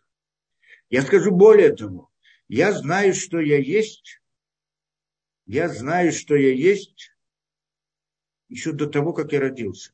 То есть я родился с этим знанием. Обратно мы приходим к этому понятию. Я родился с этим знанием. Почему? Я не, мог, не могу получить информацию о том, что я есть из, из внешнего мира. Вот смотреть на мир и прийти к выводу. Ребенок, когда он родился, не знает, что он есть, допустим. Как, в каком этапе он узнал, что он есть? Вот открыл, допустим, увидел, открыл глаза, там, допустим, увидел комнату, увидел то, увидел это, увидит руку. Чем эта рука отличается там от стула, который он видит? Почему он вдруг решил, что я есть? Вот увидел руку. А, там кто-то ущипнул за руку, он почувствовал боль. А он сразу приходит к выводу о себе. Ну, к какому выводу он приходит? Что вот этот предмет, который я вижу, он отличается от того предмета, который там стол или стул, потому что того ущипнуть я не чувствую, а следующего я чувствую. Для того, чтобы прийти к этому выводу, он должен знать, что он есть, потому что я чувствую. То есть это вывод, к которому приходит и говорит, это рука моя. Чья моя, если ты еще не знаешь, что ты есть. Да? Это понятно, это э, наоборот.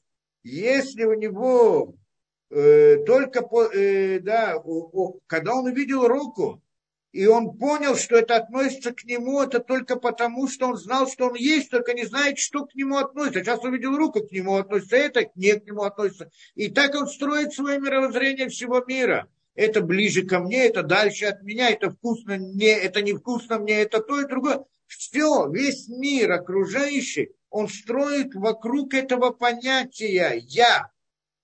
Я есть, и это ко мне, какое-то ко мне имеет отношение. То есть получается, что весь мир, который есть, возникает в его сознании, окружающий мир, он только по отношению к нему. Если бы у него не было своего я, не было бы всего мира, всего в его сознании. Понятно, потому что весь мир начинается у него с его я. Это мое, это не мое, это далеко, это близко от меня и так далее. Откуда же он знает, что он есть? Откуда, оттуда же, откуда и мы знаем, что он есть. Мы, знаем, мы, это, мы знаем это внутри себя. и, и он с этим родился тоже, внутри себя. И это мы назвали внутренним знанием. Оно абсолютно. Здесь не может быть ошибки. Оно не при... Ошибка может быть только через информацию, которая приходит через ощущения, которые могут искажать и так далее. Здесь не может быть ошибки. А кто-то скажет, может быть, его нет, это только иллюзия. Ладно, иллюзия, но это чья-то иллюзия, не бывает просто иллюзия, правильно? Так вот тут чья это иллюзия, он есть. Так это тот самый я. Да? Нельзя никак это убежать. Это вот это вот внутреннее знание. И оно, да, и оно мне дает уверенность в многих вещах. Теперь, все то знание, это, это не единственное знание, с которым человек рождается. Есть еще ряд знаний, которые мы уже привели. Например, видеть закономерность. Я не, и то, что есть закономерность в мире, это я знаю при рождении не могу выучить это из окружающего мира. В окружающем мире я либо нахожу закономерность, либо не нахожу. Но чтобы ее найти, я должен ее искать. Чтобы ее искать, я должен знать, что она может быть. Да, вот эта идея. И если она есть, то тогда я ее знаю, видеть гармонию, видеть это, да. Э, это тоже внутреннее знание, то, что может быть гармония, и те принцип, да, вот это, что может быть закономерность и так далее. Тоже внутреннее, она тоже абсолютно, но не может быть, э, оно не может ошибочно. То, что я увидел, я могу ошибиться в том, что то, что я видел, есть там эта закономерность или ее нет, это да. Но, но то, что должна быть какая-то закономерность, это тоже есть. Это, и это знание внутреннее. Скажу более того, то, что человек видит какие-то предметы, это все не просто так. Сказано про ребенка, что когда он рождается, он не видит первые, первые какие-то часы, или день, или два, я не знаю, не, не знаю сколько, да, но вот так он говорит, что он не видит, он потом только начинает видеть. Почему? Что ему мешает видеть?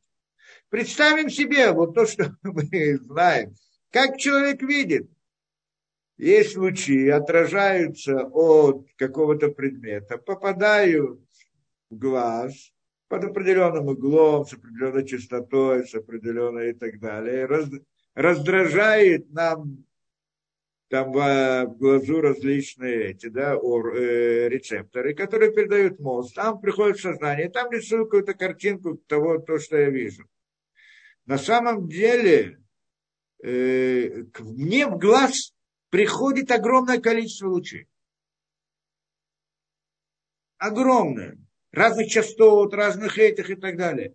Не, мы же не, не приходит в глаз картинка, это у нас на фотопар, да, фотографии, да, не, не, как так, сегодня нет э, лент, как это было раньше, фиксели, фиксели, тоже как-то так. Вот это огромнейшее количество, огромнейшее количество вот этих вот цветов, и вдруг это, и в этом огромном количестве я вдруг должен увидеть цветок, скажем. Посмотрел, увидел цветок. Цветок отражает много разных этих. Как вдруг? Как в этом? Вот возьмите это, каждую из них, это, да, вот, и, и мой мозг, сознание, оно же не получает картинку, не получает, мы не видим эту фотографию там. Что мы видим там? Мы получаем таблицу лучей, это понятно, да, каждый рецептор посылает какую-то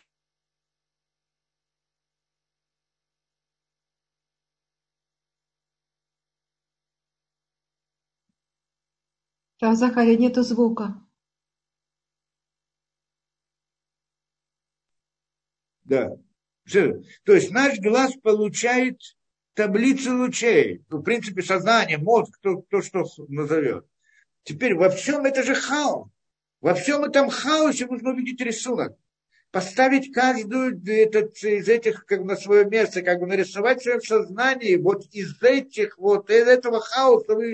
Это получается, иногда мы это видим в мире. Я захожу куда-то и не вижу ничего. То начинают взглядываться, взглядываться, и вдруг я вижу какие-то контуры, какие-то понятия и так далее. Что это значит? Это значит, что я сталкиваюсь с хаосом, и внутри хаоса ищу порядок, ищу гармонию, ищу какую-то форму. Этим занимается ребенок сначала, когда он рождается. К нему попадает хаос, и он не видит ничего, потому что как, как это, да? И тогда он начинает работать, чтобы что-то увидеть. Что он ищет? Он ищет формы. Откуда он знает, что они вообще есть? Он еще ничего не видел. Это он тоже получает от рождения. Без этого он бы не увидел бы мир вообще. Если бы он не... Потому мы видим, это у нас есть такое понятие, не вижу, а потом я начинаю вглядываться и вижу, что это значит вглядываться. Я ищу, смотрю, что это такое. Какая там форма, может быть, на это похоже, может быть, на это и так далее. Более того, надо сказать, что все формы, которые мы видим в мире, они заложены уже человеком, и он их ищет в этом мире. Очень может быть, что есть в этом мире еще много разных вещей, которые мы не видим, потому что этой формы у нас нет в нашем багажнике. Или другими словами скажем так, Всевышний, который хотел, чтобы мы видели мир таким, как он есть, он заложил в нас вот этот вот багаж этих форм, которые... И это, что мы видим, заложил был что-то другое, мы видели бы что-то другое. Другой мир был. И так далее, и так далее. Не будет это, да? Это идея. Это внутреннее знание, вот что есть. Да, что вот это вот знание того, что должно быть какие-то формы и прочее. Еще одно это знание. Есть много, несколько таких. Еще одно знание мы тоже приводили. Знание о том, что порядок не может возникнуть сам по себе, а обязательно есть кто его порядочит, это тоже знание внутреннее. Потому что если нет, то я не верю. Значит, нет, это это связано с понятием видеть закономерности. Да? Понятно, что идея закономерности, значит, э, значит есть кто-то, кто вынуждает. Да? Это внутреннее знание человека. Если я вижу порядок, то понятно мне, что кто-то его сделал. Те, кто не хотят, как-то отбрасывают эту вещь и говорят, вот эти люди верят в Бога, почему что видят мир и думают, что его кто-то создал, а я не хочу верить. Это не вера, это знание. Понятно. Да? Это, э, наоборот, тот, кто не хочет принять, он верит во что-то другое, в какого-то идола, что мир был как-то возник сам по себе. Против разума внутри человека. Вот этот разум внутри человека его невозможно отбросить. Он основа, через него я вижу мир. Если его отбросить, нет мира вокруг меня. Он, в принципе, создает для меня этот мир. Вот это, вот это знание. Не могу его отбросить. То, что я знаю, что если мир, он упорядочен, значит, кто-то его создал. Нет сомнения в этом. Мне не нужно здесь доказательств. Это я знаю внутри точно так же, как я знаю, что я есть. Точно так же. Теперь получается, что наше доказательство, назовем это доказательством, оно на, построено на том, чтобы а, начальные как бы постулаты, начально они тоже исходили из внутреннего знания. Логика, когда мы делаем, это относится тоже к внутреннему знанию, поэтому можем и пользоваться, но это всего лишь инструмент. Постулаты, когда они исходят из внешнего мира, через, приходят через ощущения, они могут быть неправильными. Но если они тоже э, начальных, это, это внутреннее знание наше, которое абсолютно, то тогда я могу на это как бы доказать, назовем это доказательство, полагаться в абсолютном смысле. Тогда мне это ясно сто процентов. Это мы говорим так, что я вижу мир, я понимаю, что есть Бог. Мне не нужно в это верить. То есть это, э, да, зачем я должен в это верить? Это знаю. Это понятно. Или, как говорят, есть другой взгляд на мир, что если я вижу, что что-то было какое-то действие, Э, да, что-то ограничено, значит, есть тот, кто его ограничил. Если то, то есть его кто-то ограничит и так далее. Или как мы говорим, если есть какое-то событие, есть причина. Причина не может находиться в мире природы, значит, э, значит, э, да, она вне природы. у нее тоже есть причина, если она, и так далее, и так далее. И обязательно есть начало, бесконечность, которая является источником всего. И так далее. Тоже внутренний взгляд, тоже осознание. Это как это, это два примера, которые приводят религиозные спорят с, с атеистами всегда по этим двум вопросам. Но это так, это просто, это мы знаем. Но мы, в конце концов, нашу веру не, не на этом строим. Как бы это отдельная вещь, это понятно. Авраам так пришел к Всевышнему, и многие люди, и многие гереи пришли к этому, многие люди пришли, просто евреи, не евреи, пришли к осознанию вот с позиции разума. То есть они это знают, они не верят в это знает внутри самого себя. То, что я есть, я верю кому-то, никому я не верю. Я, да, я это знаю. Это тоже я знаю, то, что есть Бог. Кто он, какой он, с чего, это уже другой разговор. Я так не могу. Если я могу посмотреть, то я могу посмотреть. Если не могу, я не могу. Но я знаю, что есть один источник, который вот из чего все выходит, так или иначе. Но мы полагаемся на другую вещь. На то, на что? То, что на самом деле мы это видели. Мы не просто вот, видим мир и знаем, что обязательно кто-то его создал. А может быть, посмотреть на того, кто его создал. Вот этот духовный мир, войти в этот духовный мир, который создает мир природы, мир Осия. Посмотреть туда, посмотреть мир Яцера, посмотреть мир Брия, посмотреть мир Ацелут. Это то, что мы в прошлой лекции говорили, что человек может подняться как-то и посмотреть. Вы, да, иной раз мы видим тело, мы не видим душу. А там на горе Синай они увидели голоса, мы говорили. Помните, что такое голос? То есть слово увидели. Слово – это душа этого понятия, этого предмета и так далее, который был создан. Так мы видим, так можно увидеть душу. Но тогда я не вижу тело да, это значит, я выхожу из природы и вижу, э, и вхожу в мир духовный. И это идея пророчества. Это максимальное доказательство. Это намного больше, чем все. Это больше, чем просто внутреннее знание. Намного, намного больше. Когда я сталкиваюсь с этим непосредственно. И это Весь народ Израиля находился там, где, в принципе, он находился, в принципе, в мире отсюда. В нижней части его не принципиально. Вот в том мире хохмы, который выше разума человека, непосредственно сталкивается с ним и видит, да, и видит саму действительность реальность. Ему не нужно доказательств. Это мы знаем, потому что мы это видим. Кто-то придет, скажет, хорошо, те, которые первые были, допустим, что они видели, а, а мы последующие, мы же там не находились. Ну, на самом деле, скажем, все мы находились там. Но, но, но не принципиально. Но даже так, здесь мы полагаемся на другую вещь. На что? Что это нам передается в традиции. Как традиции. Были миллионы людей, которые видели. И они передали это следующему поколению. А те передали следующему и так далее. И поэтому мы знаем, что это так. Кто-то скажет, а может быть там было искажение в передаче. Мы обратно говорим, мы здесь полагаемся на принцип свидетельства. Когда я вижу, я не был никогда во Франции, скажем, не видел Париже. Приходит человек, говорит это, да, вот никогда не был, скажем, в Париже. Он спрашивает, Париж он вообще есть или нет? Ейфелевая башня есть в Париже или нет? Конечно, есть. Спроси любого человека. Конечно, есть. Откуда ты знаешь? Ты там был, не был, но я знаю. Откуда? Ну, знаете, из рассказов, из людей, люди. Много людей там были, которые были рассказы. Подожди, так ты должен сказать, что мне рассказывали, что она есть. Но откуда ты говоришь, что она есть на самом деле? Откуда ты знаешь, что на самом деле она есть? Скажи, что рассказывали. Э, на что он полагается? На идею свидетельства. Принцип свидетельства – интересная вещь. Когда я вижу какое-то событие, один человек видит и потом свидетельствует об этом, может быть, это правильно, а может быть, нет. Может быть, он ошибается, или обманывает, или есть какие-то другие причины и так далее.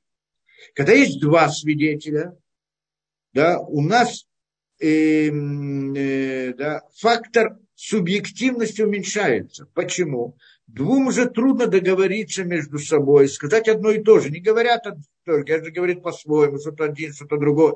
Но если у них там что-то совпадает, может быть, договорились каким-то образом, может быть, еще что-то, но им сложнее, можно их проверить. Поэтому на два свидетеля полагаются в многих вещах. Но когда есть три свидетеля, когда есть десять свидетелей, почти что невозможно между собой с ними договориться что, что они как-то могут обмануть или еще что-то. Просто они физически невозможно. Теоретически, не, не говорю там, что это, да, то есть их можно всегда поймать на что-то, всегда это, да.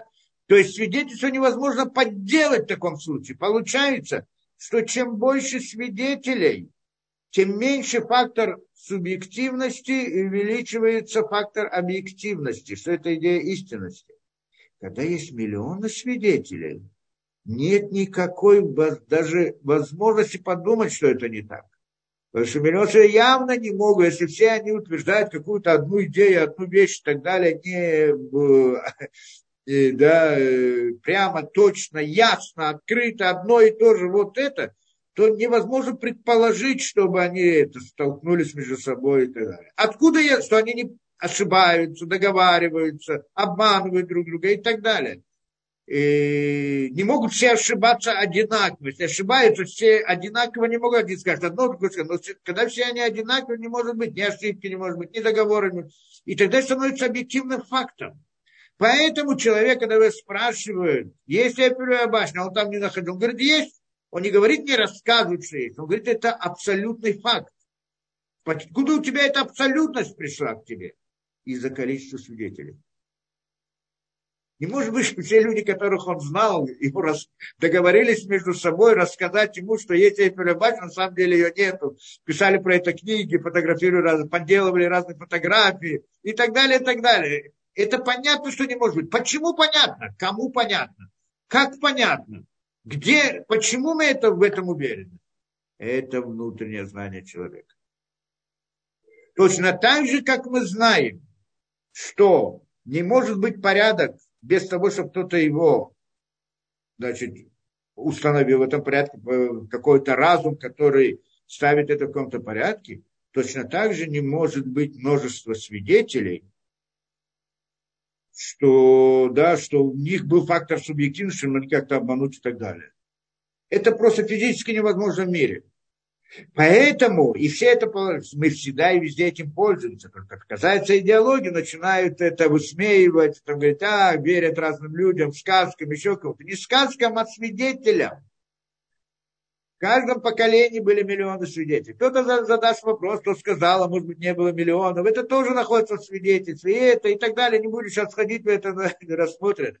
Получается, что мы здесь полагаемся на свидетельство того, что там они находились и там они были, свидетели, которые нам рассказывают об этом, передают дальше. И это не может быть ошибкой, не может быть обманом, не может. Поэтому нам ясно, сто процентов. Беседа, да? Как я понимаю, поэтому мы не верим ни во что. Это то, что приходит Тора говорит, не верить. Потому что любое, любое обоснование, которое в мире есть, обычно, оно построено на воздействии на эмоциональность. Даже самое сильное, что это чудеса, которые делает человек, его тоже не верит. А чему верить? Только разуму. Какому разуму? Тому, что мы говорим. И тогда мы знаем, во-первых, мы знаем своим разумом, можем это постигнуть, как мы сказали. А кроме того, у нас есть Тора, как, что мы находились там. И тогда не просто мы знаем, что вот есть такое, есть, должен быть кто-то, который все это создает, мы также знаем, как этот духовный мир построен мир осия, мир Это не только мы сказали по примеру того, как мы увидим внутри человека, но мы также знаем, что так как это внутри человека, так это и по отношению к миру, и мы знаем разные детали, и есть знание, которое передается, и оно тоже передается в рамках этого свидетельства со всеми деталями, тонкостями и так далее. Знание того, что они видели, то есть знание получили оттуда. Поэтому на это полагаемся. И поэтому мы это знаем, а не верим. Тогда вопрос, о чем он говорит, что это основа веры. Шем я тот Бог, который вас создал, являюсь душой для каждого и так далее. Это в него надо верить. Почему верить? Мы же это знаем. На самом деле вера это совсем другое. Имуна, то, что мы называем имуна, на самом деле, если хотите, это, в самом слове записано это. Слово имуна, оно построено на трех корнях это э, лейтамен, лейтамен, тренироваться. Наиманут, наиманут это верность. И амана, амана это брит, союз. И говорит, три этих смысла есть в этом слове. Что это значит? Тренироваться, быть верным союзу. Это идея веры. Какому союзу? Союз со Всевышним. Что за союз? То, что были на горе Синай. Но я должен знать, прежде чем тренироваться, быть верным союзу, должен знать, что союз это истинный. То, что союз это истина, я это выяснил до этого, как мы сказали. Но то, что я знаю, что это истина, еще недостаточно, что я буду следовать ему. Почему? Потому что следовать это истине трудно, а мне хочется много других легких, хороших вещей, свободных. И тогда, и, да, и тогда мне хотелось бы, может быть, что-то другое, легче, проще, интереснее и прочее. Но, но э, несмотря на то, мы это знаем хорошо, человек знает что-то, что это истина. Ну, так истина, это, так это хорошо, и так это правильно. А я хочу по-другому. Ну, мало ли мы видим таких вещей. Поэтому идея иммуна, это называется иммуна, следовать, то есть работать над собой чтобы следовать той истине, которую ты узнал, которую ты знаешь сразу, ту истину, которую нам дает Тора и так далее, что она как бы ясна нам, что она истина. Это идея веры. Я веру, то есть, э, и это то, что он здесь говорит в первой заповеди. Обязаны верить в то, что Всевышний и так далее, вот э, Луким, он является душой для всего, и он источник всего и так далее, что несмотря на то, что у тебя будут различные желания и стремления, не верить этому. Ты должен работать над собой, чтобы верить, тренироваться над собой. Или, как мы говорим, другой. Я смотрю на мир глазами. Что я вижу? Я вижу огромное разнообразие разных животных, разные это. То есть, и он функционирует сам по себе. Так я вижу. В принципе, мои ощущения говорят мне, что мир существует сам по себе. Нет никакого Бога, я его не вижу. С другой стороны, разумом, как мы поняли до сих пор, мы знаем, что он есть, который управляет всем. Теперь это знание разумом, и это то, что я вижу ощущениями, они входят в противоречие. Я вижу одно, а знаю другое. И вот это, это заповедь мне и говорит, что должен верить. Что значит верить? Несмотря на то, что ты видишь одно, но не верь глазам как сказано, а верь своему разуму. Это идея. Поверить, то есть что значит поверить? Несмотря на то, что мне кто-то приводит и приведет разные доводы и разные, казалось бы, очень убедительные того, что нет Бога и там прочее, что это, в принципе, воздействие тоже эмоциональное. Покажет мне какую-то козу и скажет, что наполовину, наполовину, наполовину коза, наполовину корова, и вот это, и отсюда мы знаем, что корова произошла от козы или там еще что-нибудь такое, да? Э, похоже, и вот она, я ее вижу, и вот она как бы передо мной, и вот, и вот, и вот это, да, это воздействие на ощущение. Вижу, мне это так, мне так видится, действительно, глазами, если я смотрю, я вижу, как будто бы мир функционирует сам по себе. Но, но, но то разумом это понимаю по-другому, поэтому это работа человека, это заповедь человека подчинить свою эмоциональность своему разуму. Это идея. Это все, что мы говорим. Борьба с Ецерара, победить, чтобы подчинить мир эмоциональности миру разума. Это основная работа человека в рамках его свободы выбора, как мы говорили. И поэтому эта идея, эта идея веры. Да, и это то, что он здесь говорит, Анахешам Лакеха, вот это вот основа веры, что Всевышний, он как бы является вот этот Элоким душой, души, души всего, что происходит а это одно, Элоким, а в мире многообразие. Мы сказали, что одна мысль, она разбивается на много мыслей, деталей, деталей, деталей, деталей, но в конце концов приходит из одного источника, и так весь мир, мироздание, ну как бы некоторый такой механизм, и ну, ты, так что внутри него есть как бы духовность, которая вызывает, внутри нее духовность и так далее. И вот так это вот, это так он построен, это то, что мы должны верить, несмотря на то, что, может быть, если мы посмотрим на мир, у нас создастся впечатление эмоциональное, что это не так, да, можем так ощутить. Это идея вот, э, веры, да? И это взгляд на мир. Это мы объяснили, что такое Ашем Элоким, да, Ашем Элоким, Ютке Вавке Элоким. Но на самом деле здесь мы объяснили только слово Элоким, что он является корнем как это, что он является корнем и душой всего мироздания. Все, что происходит, включая человека и так далее, всего мироздания. Но кроме этого, мы же до этого еще говорили, что Элоким это на самом деле тоже как бы мысль выше, назовем высшая мысль, свет, другими словами. А она, у нее есть другой свет, который является душой для нее. И это Ютка и Вавкей. И, и вот взгляд со стороны Юткей Вавкей отличается от того взгляда, который мы видим. Вот тот взгляд, который мы сейчас увидели, это записано на Хешем Лукеха, первая заповедь. А есть другая заповедь, другой посуд, который говорит, Киашем Голаким, что Ашем он Элаким, Эйн от Мирода, нет никого кроме него, Эйн от, или нет еще. И это там мы приходим и говорим революционную мысль что на самом деле, на самом деле, и Элоким тоже нет, а есть только Юткей Вавкей. И вот этот принцип, что это такое, и какое имеет отношение к нам, это другой взгляд на мир. Это уже у нас останется на следующий урок, я думаю. Там уже приходим к корню тому, которое мы, в общем-то, как это, хотели, первоначально для этого начали всю эту серию лекций. А, может, даже еще одну лекцию. Ну да, ладно. Это мы, значит, продолжим дальше. Да? Это, в конце концов, мы хотим понять, что такое нот водой.